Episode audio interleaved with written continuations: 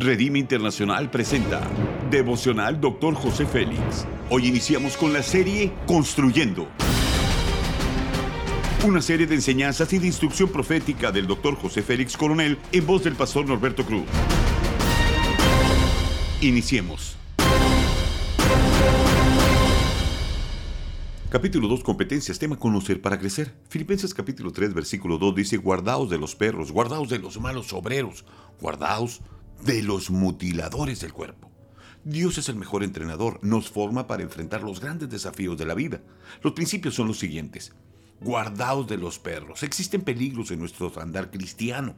En el libro de los Salmos nos encontramos con figuras que nos muestran las constantes amenazas, el valle de sombra, los lazos del cazador, las redes de destrucción. Pero aquí el apóstol nos dice que debemos de protegernos de personas destructivas, tóxicas, que lo único que hacen es tratar de detener nuestra misión. Tenemos que ser competentes para poder defender nuestra visión y nuestro llamado. Guardaos de los malos obreros. Existe una línea delgada entre lo espiritual y lo ritual. Los tiempos de Jesús, los líderes religiosos habían cambiado lo esencial por lo material, ceremonias por la verdadera sustancia de la ley. Los líderes actuales deben desarrollar habilidad espiritual para discernir entre lo externo, los rituales y ceremonias, en todas aquellas cosas que son atractivas para el hombre, pero no para Dios. Guardaos de los mutiladores del cuerpo que, aunque vivimos bajo la dispensación de la gracia y en los tiempos de refrigerio donde el Espíritu rige a la iglesia, encontraremos personas que se prestan para abusar de los creyentes. En Cristo toda la ley de Moisés, rituales, fiestas, fueron cumplidas. El apóstol Pablo bien dice que en Cristo estamos completos.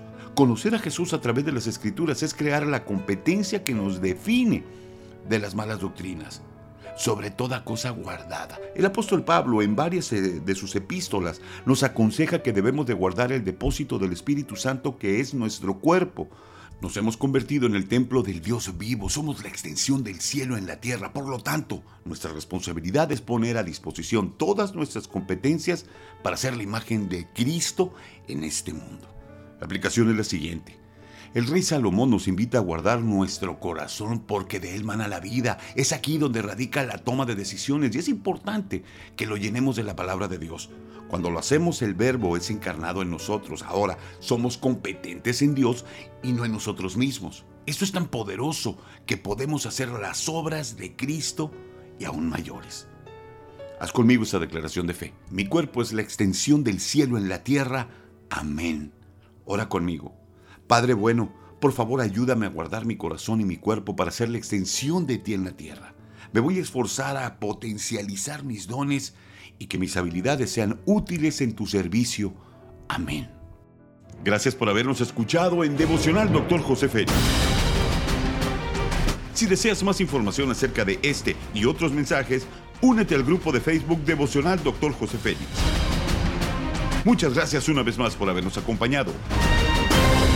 Hasta la próxima.